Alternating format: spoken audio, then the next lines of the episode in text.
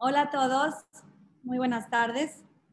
Primero, deseándoles un buen ayuno y que Besrat Hashem ya nunca más tengamos que ayunar, que venga el Mashiach y que estemos siempre, siempre en alegrías. Bueno, agradeciéndole a Hashem por la oportunidad, como siempre, primero que nada, al equipo de, de Share Gesed, Linda Holtz, Rababra Mades, eh, Alegría Sabat, que ya puedo decir que es parte del equipo de Share Gesed porque siempre nos busca historias y ella fue la que encontró esta increíble historia. Quiero agradecer a Liana Salomón, la esposa de Beryl, porque nos ayudó muchísimo. Y bueno, quiero decirles que la historia es en inglés, con traducción simultánea en español. Para las personas que no saben, para poner español, tienen, eh, no, ahorita quitamos ese tantito. Eh, para poner el español, tienen que poner eh, hasta abajo en la computadora del lado derecho, sale un mundito en donde dice interpretación, le dan clic, escogen español. Si está en el celular, en la parte de hasta abajo del lado derecho hay tres puntitos en donde dice más y ahí también escogen el idioma de español. Bueno, eh, esta, esta plática quiero dedicarla con mucho corazón y con el alma partida para pedirle a Shem que pronto, pronto ya aparezcan todas las personas que están desaparecidas en la tragedia de Surfside en Miami, de verdad tenemos que, llenar nuestro corazón de empatía y no dejar de pedir Besrat Hashem hasta que no encuentren a todos y que haya milagros y que haya gente que esté sana y salva, Besrat Hashem, y que ya no sepamos más de estas cosas. Entonces, esta plática es dedicada y todo lo que salga de esta, todos los, todas las reflexiones que hagamos que sean para, para la Yeshua y Atzlajá de las víctimas en Miami, Besrat Hashem y quiero que todos juntos, Besrat Hashem, vamos a poner tres perakim chiquitos de Teilim en la pantalla para que todos juntos en este momento pidamos por ellos. Vamos a empezar con el Mismor Letodá. Eh, les pido por favor que no escriban ahorita en el chat para que no se tape la pantalla. Y bueno, cada uno dígalo, dígalo en su casa, pero con corazón y con sentimiento pidiéndole a Hashem.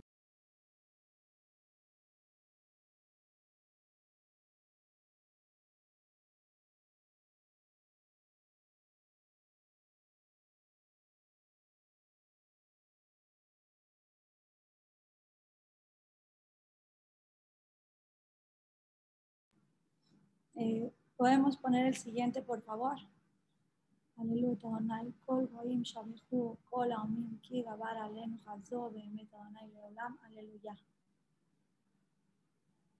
שיר למעלות, אשא עיני להרים יין יבוא עזרי, עזרי מעם אדוני עוז שמיים בארץ, אל יתן למות רגליך, אל ינון שומריך, הנה לא ינון ולא יישן שומר ישראל, אדוני שומריך, אדוני צילך, על יד ימיניך יומם השמש לא יככה וירח בלילה, אדוני ישמורך מכל רע, ישמור את נפשך, אדוני ישמור צאתך ובואך מעתה ועד עולם. בשורות טובות todo עם ישראל, בעזרת השם. Y bueno, ahora voy a hablar un poquito en inglés. Uh, I would like to thank Beryl Salomon. It's a pleasure to have you here. It's a real honor. Thank you so much for your time and for opening your heart to this incredible, incredible story that I'm sure is gonna fill our heart with a lot of good stuff. So we're all yours. Thank you so much and God bless you.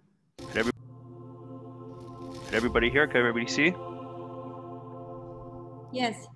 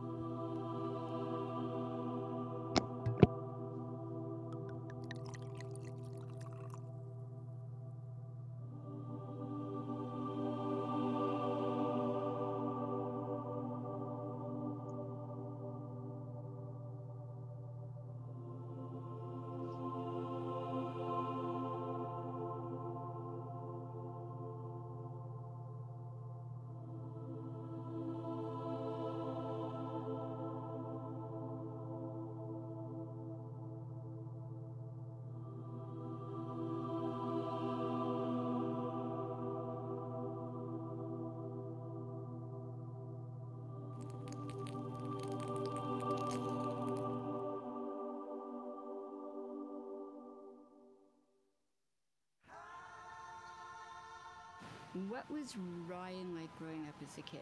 Ryan was an amazing, amazing little boy.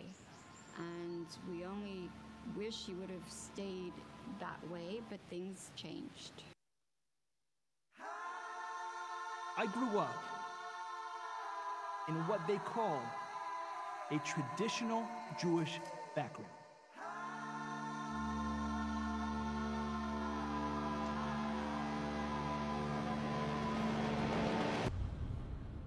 Good. So, where were we? Okay, everybody, let's get started. Thank you, everybody, for your patience. Thank you so, so, so much, Linda, for putting this whole thing together. Shar Chesed, what a beautiful organization. For anybody who doesn't know what it does, it provides food for all types of people in difficult situations, whether it's a woman who just gave birth and who needs food, or it's somebody who's in the hospital, or the caregivers, whoever it is. Kol hakavod to Linda. You guys are amazing. Shar Chesed, amazing people. Um, my name is Beryl Solomon. So nice to be here with you. Even though we're all fasting today, we have energy because we have to do good things together. That's what it's all about. So I want to share with you guys a little bit about my story, who I am, what I do, I'm working on, as uh, as Linda mentioned, I'm working on a documentary now. My documentary is against the movie, which is called Unorthodox. I don't know if anybody ever heard of this terrible movie that paints the Jewish people in such a negative light. I challenge you to go to Netflix and type the word Jewish and see what comes on on your screen. It is completely wrong what the what the world portrays Jewish people as. And my mission is to portray the exact opposite. So my documentary is called Orthodoxed. It's my story about how I came into Orthodoxy. So let's jump right in about how I did it. So when I was about, I grew up in like a, in a traditional home. I grew up in a home that uh, I went to Jewish school, and we would go to synagogue maybe once or twice a year. And that was our Judaism. We had Friday night dinner, but on our table on Friday night, there was non kosher food. We did our best, but we didn't know. So I went to these non-Jew I went to these Jewish schools, but again, it was weird because in these schools they separated God from Judaism. So my whole life I grew up without understanding or knowing who God who God was. And when I was in high school, that's when all the problems started to happen. When I was growing up, there was a boy in my class when I was in grade seven, and his older brother was a drug dealer. And what he would do is he would sell drugs into our grade through his younger brother. And at a very young age, my entire group of friends, my entire grade was completely addicted to marijuana, to weed. And it was a very, very big problem a problem that nobody wanted to talk about. And it led me into such bad places. I remember always getting in trouble. Wherever I went, I always got kicked out of camp. I always got fired from jobs. I always was in trouble because this weed was such a big problem. You know, people think that weed is not a problem. Let me tell you something weed is a very big problem. So I'm growing up completely not religious at all. I had no answers, and my only friend was this thing called weed. And I would smoke every single day from the age of 13 years old until I was, tw- I was 20 years old. And one day, I got an opportunity to start selling weed to my friends because everybody that I knew smoked. So I started selling here and there. I started selling little amounts and I would sell bigger amounts until it came to a point where I had a whole operation running of people selling weed for me. One night, the person who I would buy from, he called me and he said, I have a great deal for you. If you come right now to pick it up, you could have an entire, it was a few pounds of weed. And if you come pick it up right now, it's a great deal. Come pick it up at my front door. You have to be here in the next 10 minutes. So of course, I got into my car, I showed up, I picked it up, and I went to one of my friend's houses to inspect the goods. And as I was leaving his house, going back into my car, I slowly opened up the door of my trunk. And as I put the weed into it, and I gently closed the door, bam! Somebody was behind me waiting with a gun and they smashed me in the back of my head. And there was three people with ski masks on and they started beating me and beating me and beating me until I couldn't bear I couldn't even get up. They beat me so bad that I thought that I was going to die on the side of the road. And they steal from me this big bag of weed that I had. They steal my car, they steal my watch, they keep on beating me. All of my teeth over here are all fake. These are all fake teeth because they were smashing me with the gun. And they take the weed and they drive off, and I was left on the side of the road without any answers and confused. They took me to the hospital. I had to lie at the hospital. I couldn't I couldn't tell them the truth, what had happened. I had to lie. I couldn't tell my parents. I had to lie about what happened. And I remember feeling so scared. I was so scared for 6 months I didn't even leave my house. As time went on, I had to pay back the weed that I had bought. I had to pay back the drug dealer because I it wasn't mine. I took it from him to sell it to give him the money, but since it was stolen from me, I still owed him the money. And I had to come up with a way to I had to come up with a way to pay him back. I saw when I was in grade 10 so i was probably about 16 or 17 years old. There was a there was a boy he was older than me. He was already had graduated he was about 18 years old at the time. And this guy was the coolest guy that i ever knew he let's let's let's call him Michael for the for the sake of our conversation. Michael was the coolest guy that I had ever knew. He was the guy who was organizing all of the events at the nightclubs. And he was the guy with the rope at the front who would either let you in or he wouldn't let you in. He would organize all the parties, he knew all the clubs, he knew all the owners. He always had money, he always had girls, he always had alcohol, and he always was connected to the coolest clubs in town. And I remember thinking to myself, whatever this guy knows, I have to know because he's making money and I need to make money too. So I set up a meeting with him to figure out how to get into the nightclub business. And he had explained me the whole thing. And three or four weeks later, I had organized my very first event. I was probably 16 or 17 years old. In Montreal, the legal drinking age is only 18 years old. And really, it's just a suggestion. They suggest you start at 18. If you want to start lower, you can. And I remember that I had organized my first event in a nightclub. And I had all my friends come. I had about 40, 40 kids come. It was an all you could drink. They paid $40. And I remember when I was with the bosses, the owners of the nightclub at the end of the night at three o'clock in the morning, they had given me the money that I had earned. I think it was like 80 bucks. And I took that $80 and I went to the bathroom and I locked the door and I jumped up and down at so happy and proud of myself for making the $80 and for making a comeback from how low I had gone. I remember opening up the door to the bathroom and when I walked into the room where all my friends were, I was in shock because I saw all these sweet kids sweet young kids. They were so drunk. It was the first time that they ever they ever drank before. There was there was throw up everywhere. They didn't even know where they were. It was a very stressful scene. I remember feeling terrible at what I, what I had done. You have to understand, without Torah, without Hashem, you don't have a you don't have a, a compass. You don't have a moral guide. So for me, I made money. For them, it was their choice to drink. So it wasn't my fault. So I had become I became more successful at throwing these parties. So this original guy who taught me about the nightclub business, Michael, he told me that his girlfriend was graduating from high school that year and she wanted somebody to throw he wanted somebody to organize her high school graduation so she came from a very wealthy school and i charged $100 per kid and i organized the party for their high school graduation that night, I made $5,000 in one night cash. I was 16 or 17 years old. There was a lot of money. And I really liked it. In my graduating year, I organized nine high school graduations. I remember at one point, I had $50,000 in cash in a, in, a, in a duffel bag. And I remember it was just the coolest thing. I remember it was so powerful. When I graduated high school, I started working in nightclubs even more.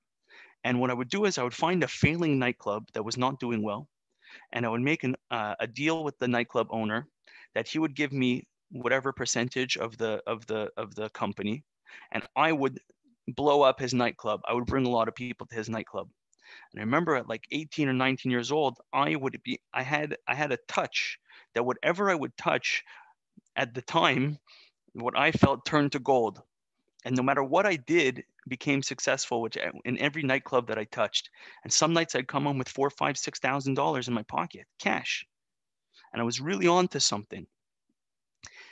As the business grew, I wanted to bring more and more people to these parties. So I figured the way that I was going to do it was to hire celebrities to come to the nightclubs. And we would call their we would call their agents, we would bring the celebrities to the nightclubs. Again, keep in mind Judaism is the last thing on my mind at this point. I have nothing to do with it. I couldn't care less about Hashem, about God, about Torah, about anything. To me, it didn't even exist. It wasn't even real. All that was real was the was what what I was doing.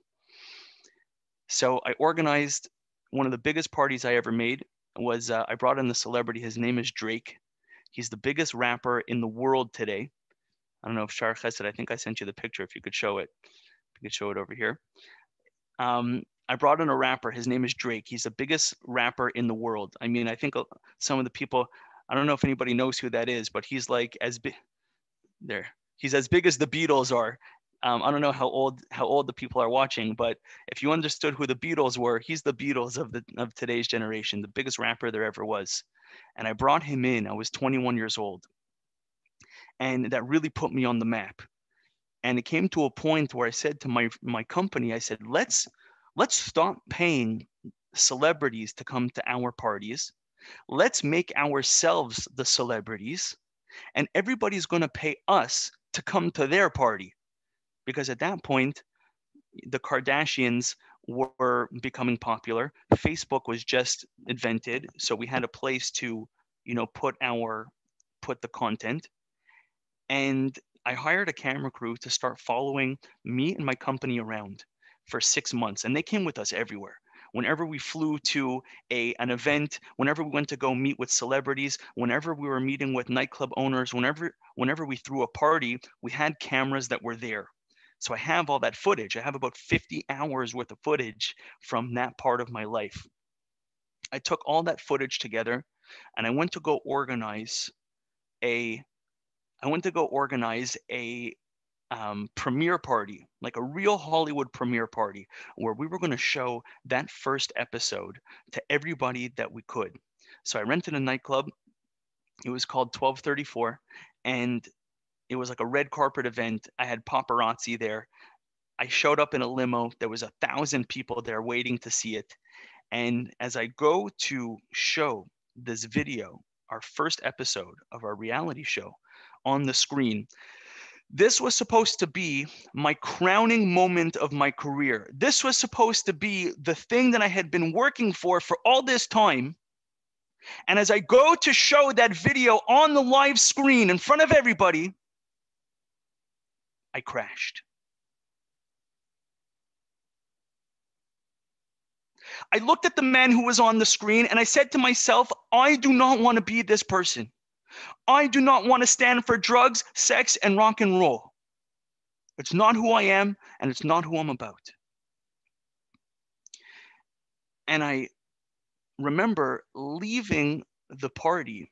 I turned around, I found the nearest exit that I could, and I quietly walked out of my own party and I walked into a taxi. And I said to the taxi driver, please take me home. I stopped answering my phone. I stopped answering anybody who wanted to get in touch with me. I was so ashamed. I was so embarrassed about who I was, what I stood for. Not only was I into bad things, but I was promoting to other people bad things as well and I hated who I was, and I needed a different way to live my life. And in my opinion, Judaism was the last place that I looked.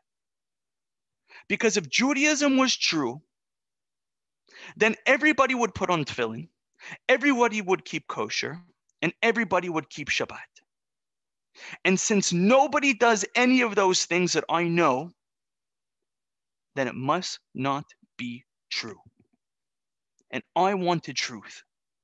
And I figured the people around me, they looked into it. The older people, my teachers, the community around me, they must have looked into it. They must know that Judaism is not true. So I started to look towards different ways to live my life.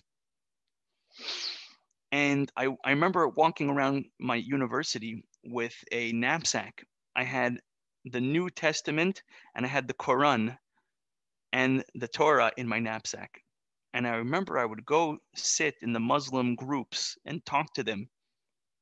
And I remember, you know, at one point wanting to show how how much of a Gentile I am, how much of a how much I hate Judaism, that I was saying free Palestine with the with the uh, with the Muslims.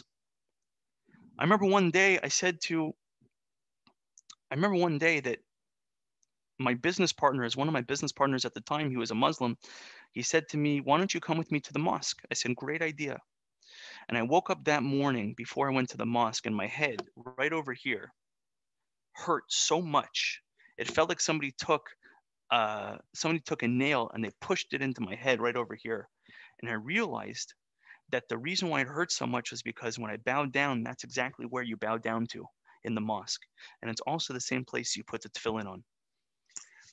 Islam wasn't for me. After I heard the first speech from the from the imam talking about whatever, I don't want to get into it. All kinds of things, terrorism, how bad Israel was. I was sitting in the mosque. He was talking about that right then and there. I said to myself, I don't want to. This is this is not this is not what I want. So I started looking into Christianity, and I went to it. I went to a church, and I remember sitting there in church, and I was reading and I was learning, and I brought my younger sister there with me at the time. She was 13 years old.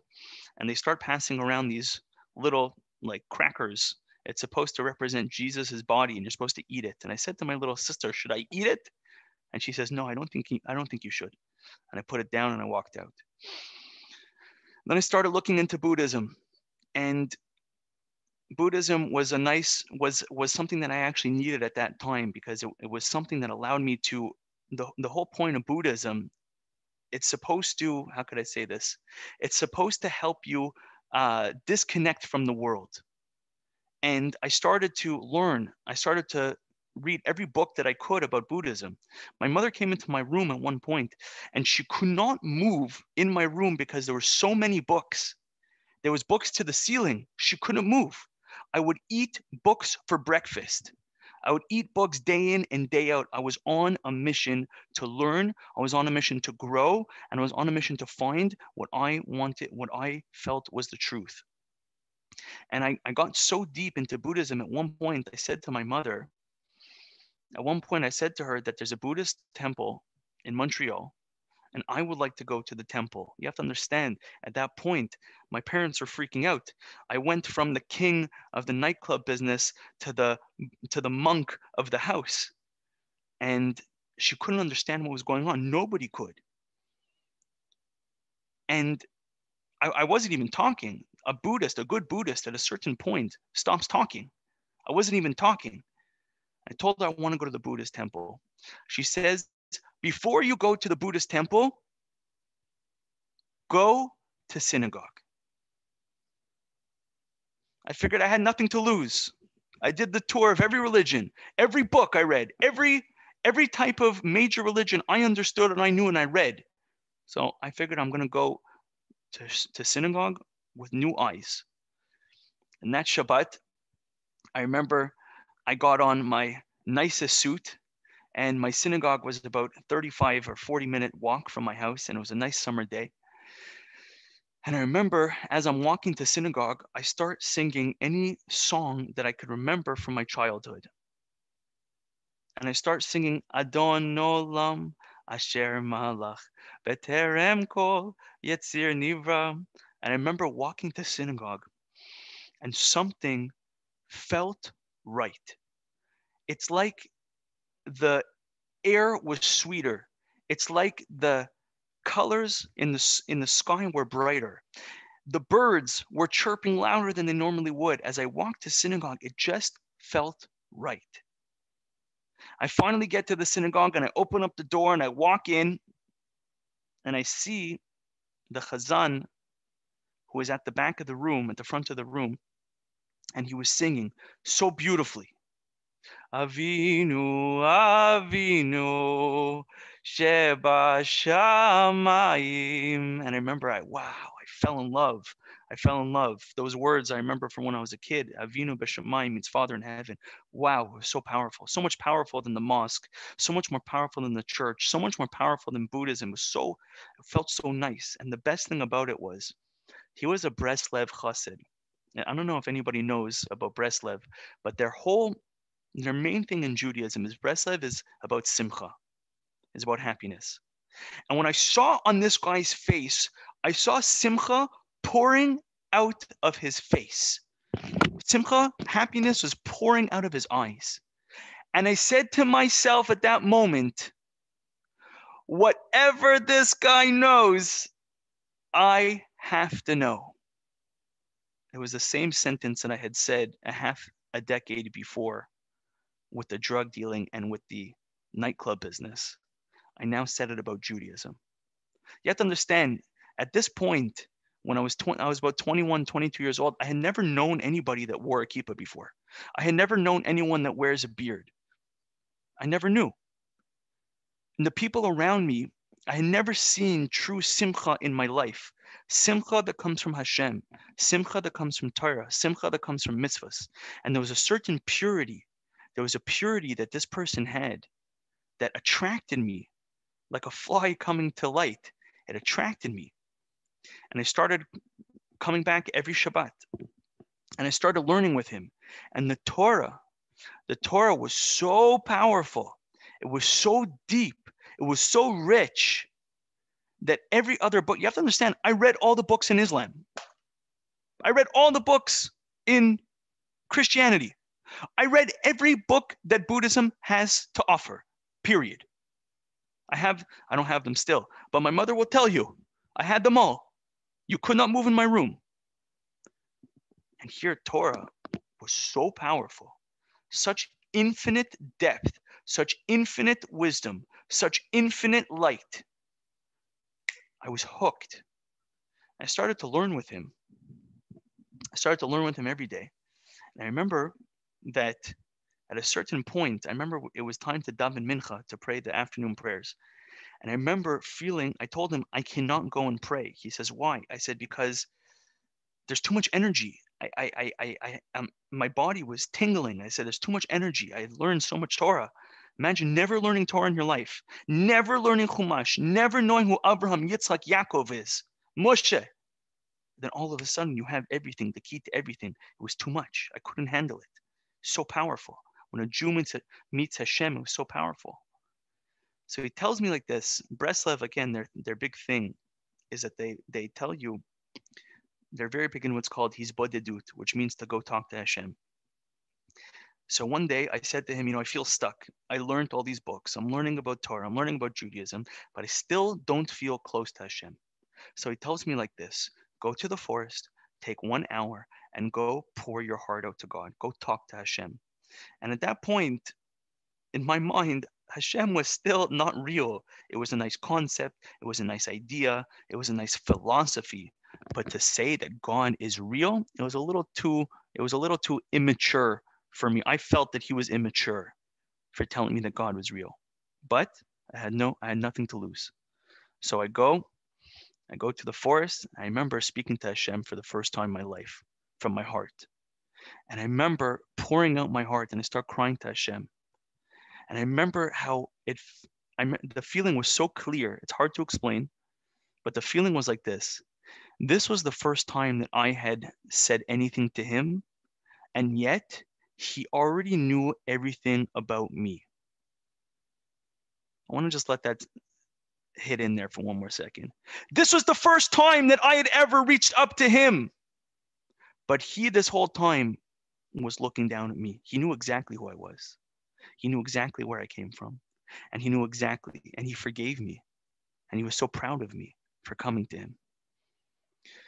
I stopped working I stopped becoming interested in the nightclub business because I was like, I was still working in it a little bit, but really at this point, it just wasn't for me anymore. I remember when I first started wearing my kippah, I said to the owner of the nightclub business, his name was Giovanni. who's a righteous Gentile, by the way, he said to me like this. I, I said to him like this. I asked him permission to wear my kippah in the club. And he said words to me that I'll never forget.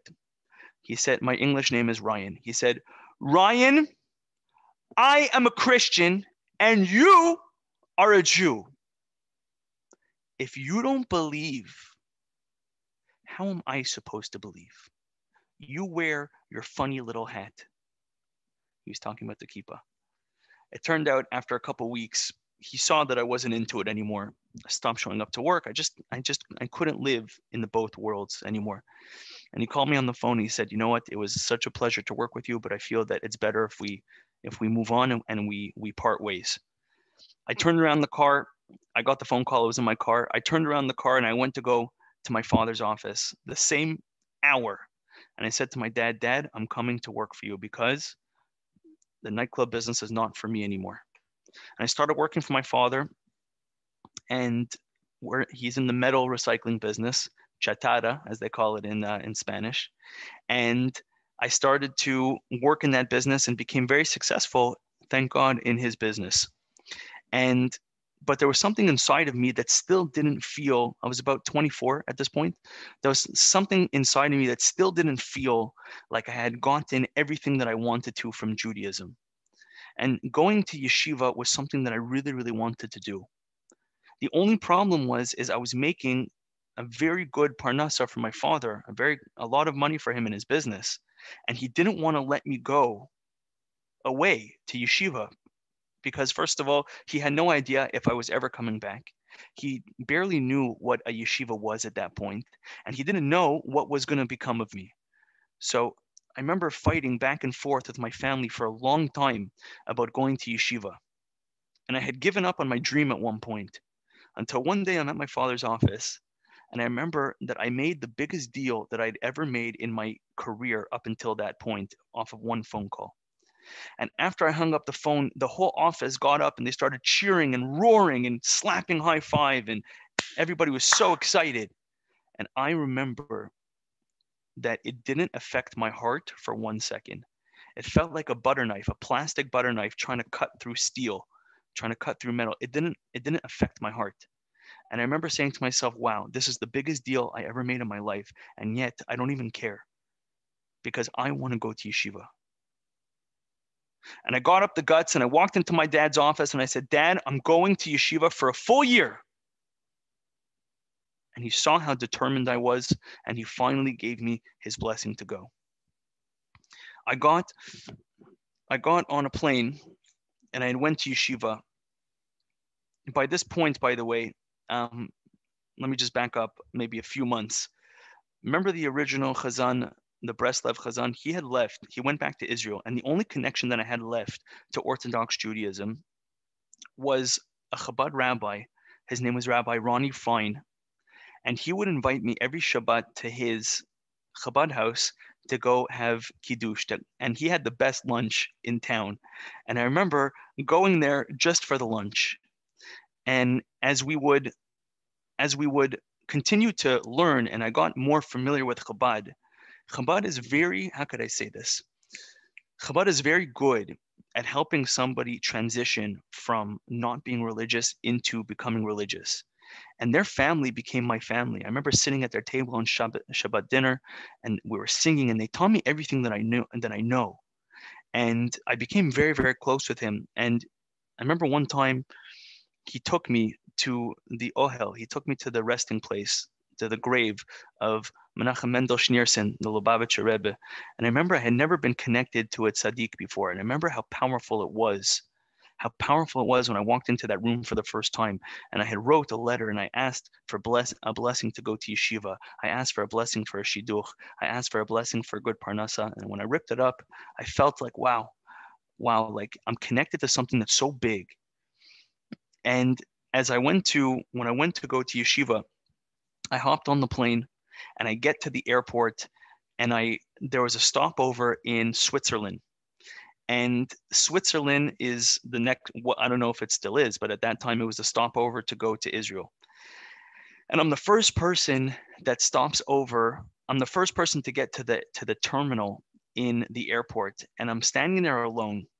And out of nowhere, two gigantic birthright buses come and they start flooding the terminal with all these beautiful young Jewish kids. And I remember this incredible feeling of being a Lubavitcher Chassid came over me. You have to understand Chabad is all about reaching out. It's all about going to help somebody that doesn't know, that doesn't have anything. And I remember I took my tefillin and I stood up on one of the chairs and I screamed out loud and I said, Who wants to be great today? I, po- I pointed to a kid, You, do you want to be great? The kid said, No, no, no, I don't want to be great. And then the next kid, I said, Do you want to be great? He said, Yes. How could I be great? I said, Take off your roll up your sleeve. And I started rolling him up. And his friend comes next to me and I rolled him up. And another one, and another one, and another one, and another one, and another one until I wrapped up the entire birthright bus with tefillin. I was giving out Shema Yisrael to girls for my Siddur. Girls are saying Shema Yisrael, beautiful Jewish kids. Who knows if they ever had, who knows if they ever put on tefillin? Who knows if they ever said Shema Yisrael? And here they were saying Shema Yisrael is beautiful, beautiful. I got to I got to the yeshiva and I remember it was just the most amazing experience. I had never, I was never a good student. I was always bottom of my class. I hated school. I was not good at it. I was a troublemaker.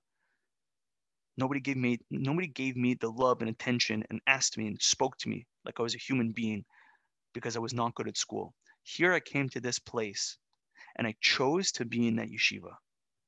I was the top student in my yeshiva. Every single test, I would get 100 on 100, A plus on every single exam. It came to a point where I would not leave the study hall. I would eat lunch in the study hall. I would take naps in the study hall. I was the first person to enter and the first person to leave. And I took advantage of every single second in that yeshiva. And it was such an incredible experience. When my year was over, I got back on a plane and came to Montreal. And I remember feeling so embarrassed about my beard because I had left. I had left Montreal without a beard. And you have to understand that most people, they hadn't heard of me in two, three years. They knew me still as the, um, by the way, I just want to give a shout out to Jose Mendoza, the, the translator. You're doing a great job. I don't even know what you're saying, but I see your hand movements and we're totally in line here, buddy. Okay, you're doing great. Doing great.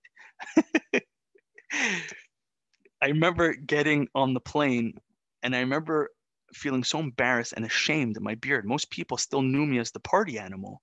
And here I'm coming back as a as a as a chassid. And as I'm reading Tehillim on the plane, feeling feeling so ashamed and so so um, insecure about my beard. Right at that second, I read a part in the Tehillim that says that when king that when Aaron was being anointed to become the king, they would pour oil in his beard. And it made me feel like ah, Hashem is coming back with me. I landed in Montreal. I came back to my father's office, and I remember I had a big I had a big meeting scheduled for one week after I had left with a big new client. And there was a big discussion in the office. Should we send Beryl or not? Because Beryl looks like a Jew. And we don't want to offend our prospective client. And there was a big conversation. And I remember I stood up in the middle of the room. I said, Hey, no more conversation. I'm going. A week later, I got onto the plane. I went to New Mexico. I sit down with the client, and he invites the owner of the company into the into the meeting. And he reaches across the table and he says, "Hi, I'm Mike Weinstein. Happen to be happen to be a Jew." At the end of the meeting, it's just me and Mike Weinstein sitting there in the meeting. And I said to him, Are you Jewish? He says, uh, Well, my mother's Jewish. I said, Well, I have news for you. That means that you're Jewish too. He says, Really? I never, I, I didn't know. I said, Did you ever put on tefillin, tefillin before? He says, I have no idea what you're talking about. I said, Those little black boxes, you know, that you put on your head, your arm. He says, I couldn't even tell you what they look like. I said, Are you open for a good experience, Mike? He says, Sure. Roll up your arm.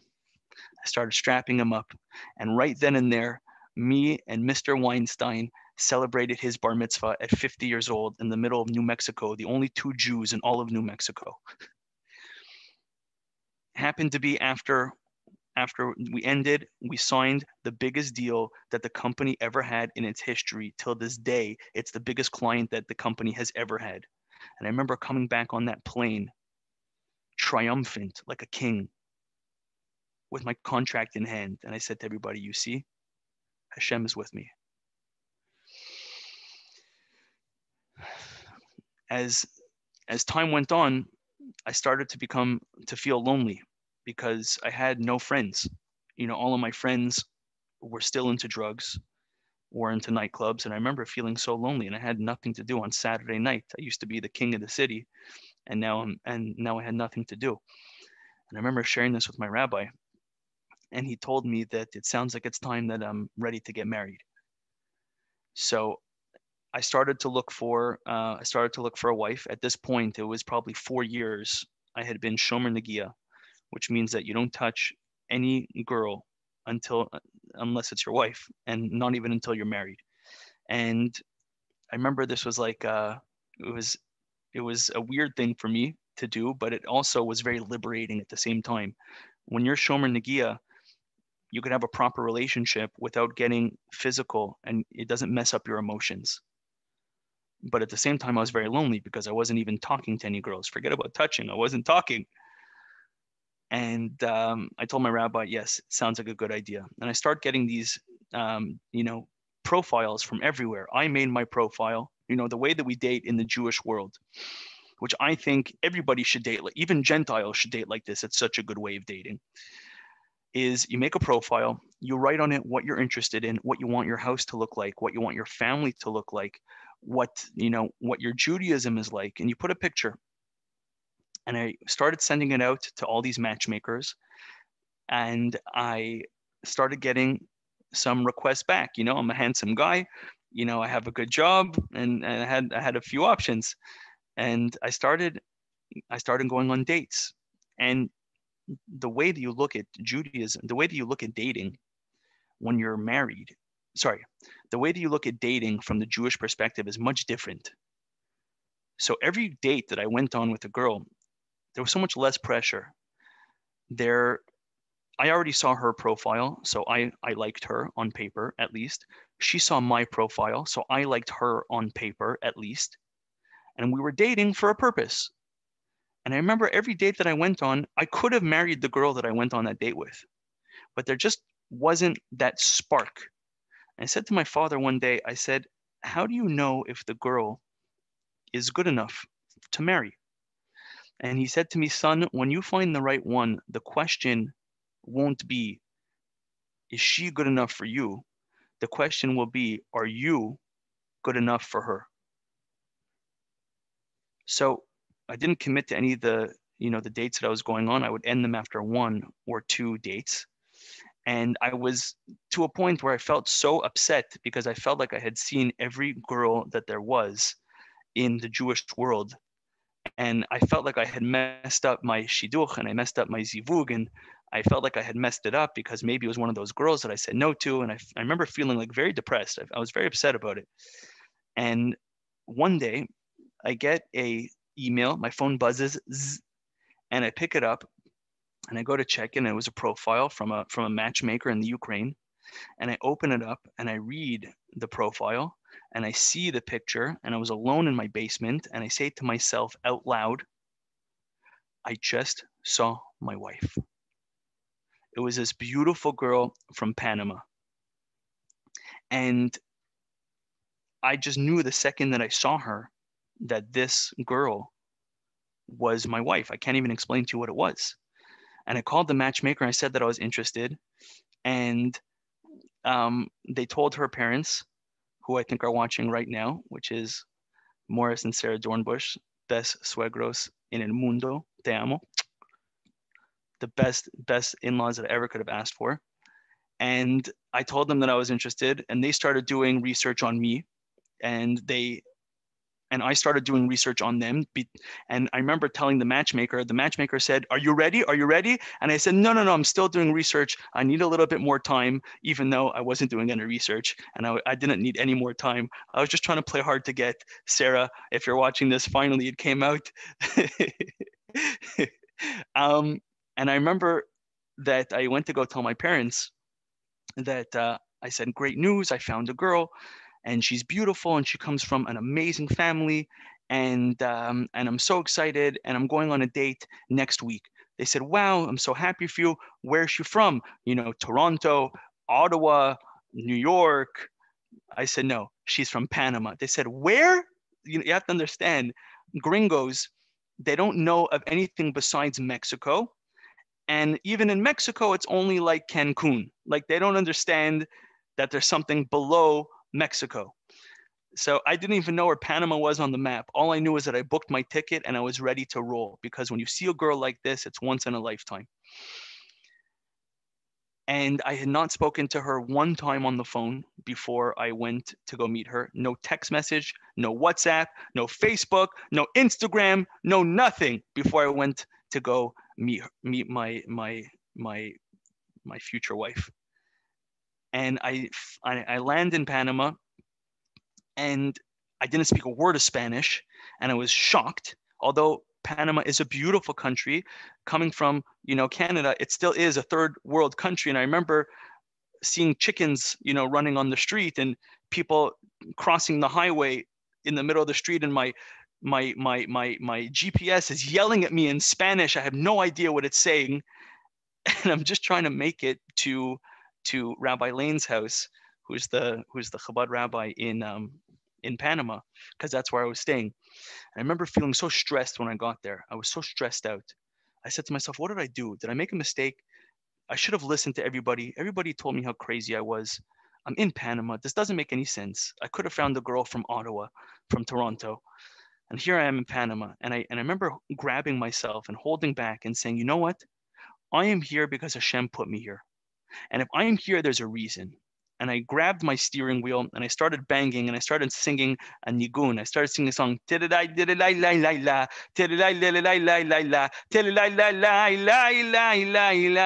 I went down the highway at 100 miles an hour because in Panama, if somebody stops you, you just give the police officer $20 and it's all good. And I get to uh, I get to the rabbi's house and I, I they take care of me and they feed me and they and I took a shower and I went to go for the first time to go on my first date with Eliana. And I roll up, I come to her to her door and I see she comes down the elevator and she comes out and she was so beautiful. And she stepped into the car and we spent four or five hours with each other and it seemed like four or five minutes. And it was such a nice experience.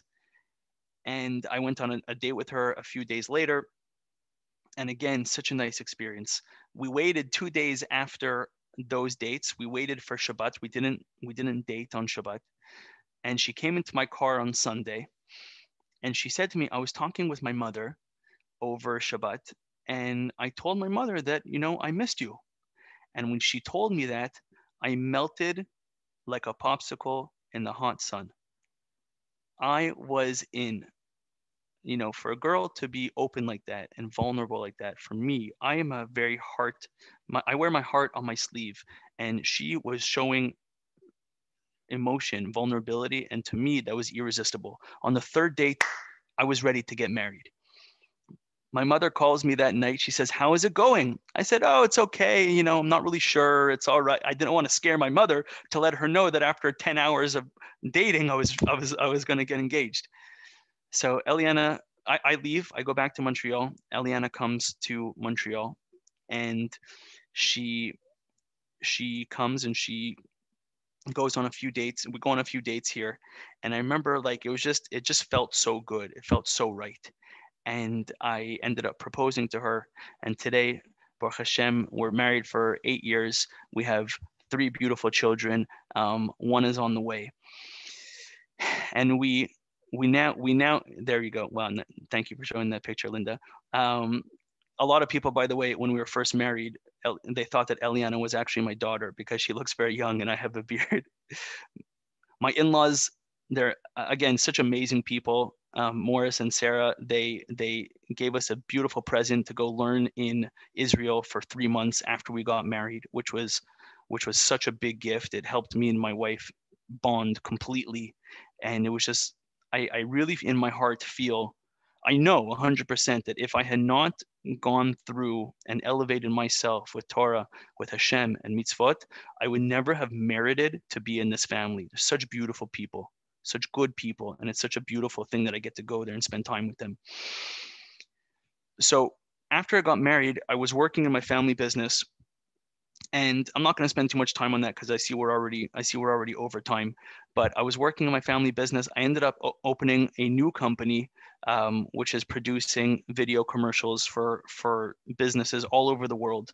I just opened my second company, which is executive coaching. We have clients again from all over the world, and the most the thing that I'm the most proud of with my wife and I. There's many times where we wanted to move back to Panama, but we got signs, very clear signs that we cannot move to Panama because we have a work here in Montreal. We have a shlichut here in Montreal that is so strong.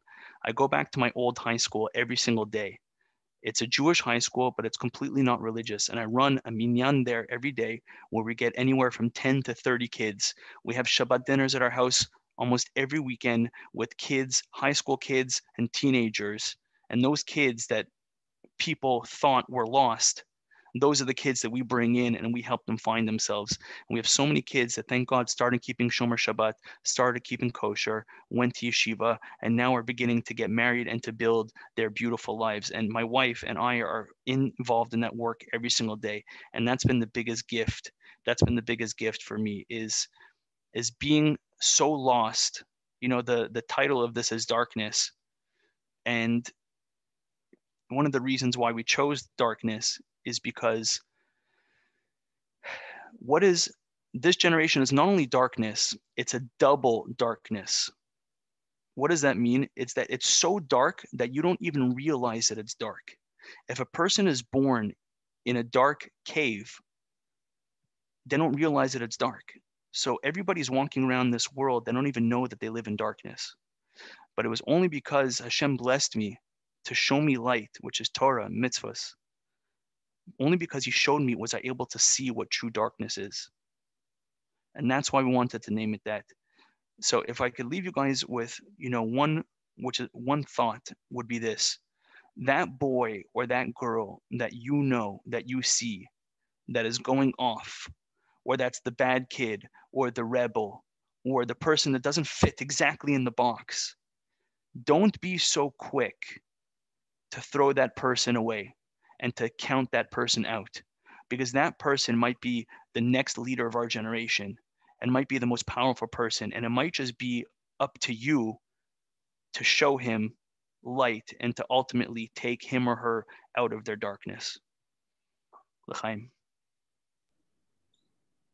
Great, great, great, great story.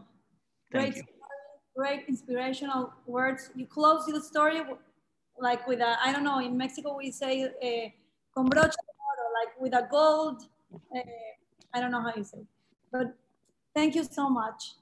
Thank you. It's great. If you had to, to be in everything you had, you, you've been, to be what you are today, and to have Baruch Hashem, the family you have, and all your spiritual work with so much kids, I, I'm sure it, wor- it, it was worth it. And I'm sure your families are so proud of you. Yes. Well, I, I'm going to tell you that I love your in-laws. Ah, Sarita, it's my neighbor, and she she know I love her, and I love your family. the and- best. And like my team make me something that in the middle of your speech they put to, that today is my birthday. Oh, happy birthday. Wow. So I will I would like to I would like to give a blessing to your family and all of Israel that Bezrat Hashem we see the Geulah Shelema so soon and may Hashem bless everybody with health, with Amen. tova, shalom bayit. May Amen. all of us see, I'm gonna say it in Spanish, but you just say amen, okay? Okay, go for it. Eh, les quiero decir a todos que Bezrat Hashem, que veamos todos ya la pronta Yeshua Shelema, que veamos la Geulah, que sea el último ayuno, que Vedrat Hashem terminen todos, que ya no hayan más enfermedades, que no hayan más desastres, que no hayan más accidentes, que todo sea pura verajá, que Hashem nos ilumine todos los días de nuestra vida, que tengamos el toda nuestra descendencia en el camino de Hashem, que todos hagamos Teshuvah Shelema, que todas nuestras casas estén llenas de, de salud, de alegrías, de bendiciones, que siempre tengamos Shalom Bait, que Bezrat Hashem tengamos el mérito de ver a toda nuestra descendencia en el camino de Hashem con muchas alegrías y que Bezrat Hashem tengamos todas las verajot de la Torah. Amén. Logren rescatar a todas las personas que siguen ahí abajo eh, desaparecidos en, en, la situación que sucedió en Miami. Y, well, Beryl, thank you, thank you, Beryl, thank you. You made our Sunday. Thank you guys. Thank you. And if you want to look out for it, like I mentioned in the beginning, in about one month, with Hashem's help, uh, a, a big movie is coming out called Orthodoxed. And it's going to be very powerful. This whole story that I just mentioned to you, with much, much, much more. Please look out for it. And I hope to give the Jewish people something to finally be proud of in the media because we are a light to the nations. And that's what we truly are. And that's what I hope to help. Could you please put on the chat, I don't know, your. Yes. Just look me up on any social media, Beryl Solomon, and you'll find it there. Okay. Okay, Beryl Solomon, Hashem, thank you so, so much. Thank you, everybody. Thank you for your time. Thank you for being here with us. Thank you so much. I'm Have a gonna- wonderful, wonderful day. You- You too. Thank you, Jose Mendoza. Very good.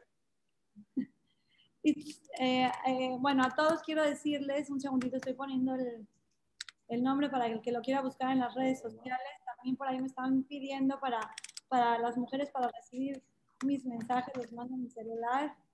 Eh, y quiero decirles que, bueno, es nuestra última historia de esta temporada.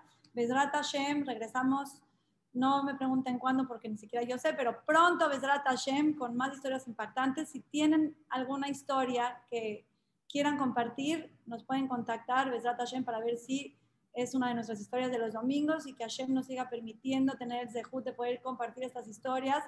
De verdad que me acabo de enterar hoy que Rabhaim Kanievski se enteró de todo esto que hacemos y que transmitimos los milagros y o sea, nos dijo, por favor sigan, o sea, transmitir milagros es algo increíble. Y realmente, aunque esta historia no se ve como un milagro, pues, ¿qué creen? Sí es un milagro porque se salvó. O sea, Beryl estaba en, estaba en drogas, estaba en, en, en otra vida, o sea, estaba, estaba, hasta estaba diciendo, estaba con los árabes en contra de nosotros. Imagínense el milagro de que hoy en día Beryl tenga una familia, en el camino de la Torah y las mitzvot, así que sigue siendo una historia de milagros. Si ustedes quieren ser socios de nosotros en todo este gran movimiento que estamos creando y tienen alguna historia sorprendente que nos pueda dejar enseñanzas, por favor no duden en mandárnoslas. Eh, bueno, que tengan un buen ayuno y que sea el último ayuno que tengamos que hacer en la vida y que llegue ya pronto el Mashiach en alegrías. Todo lo bueno.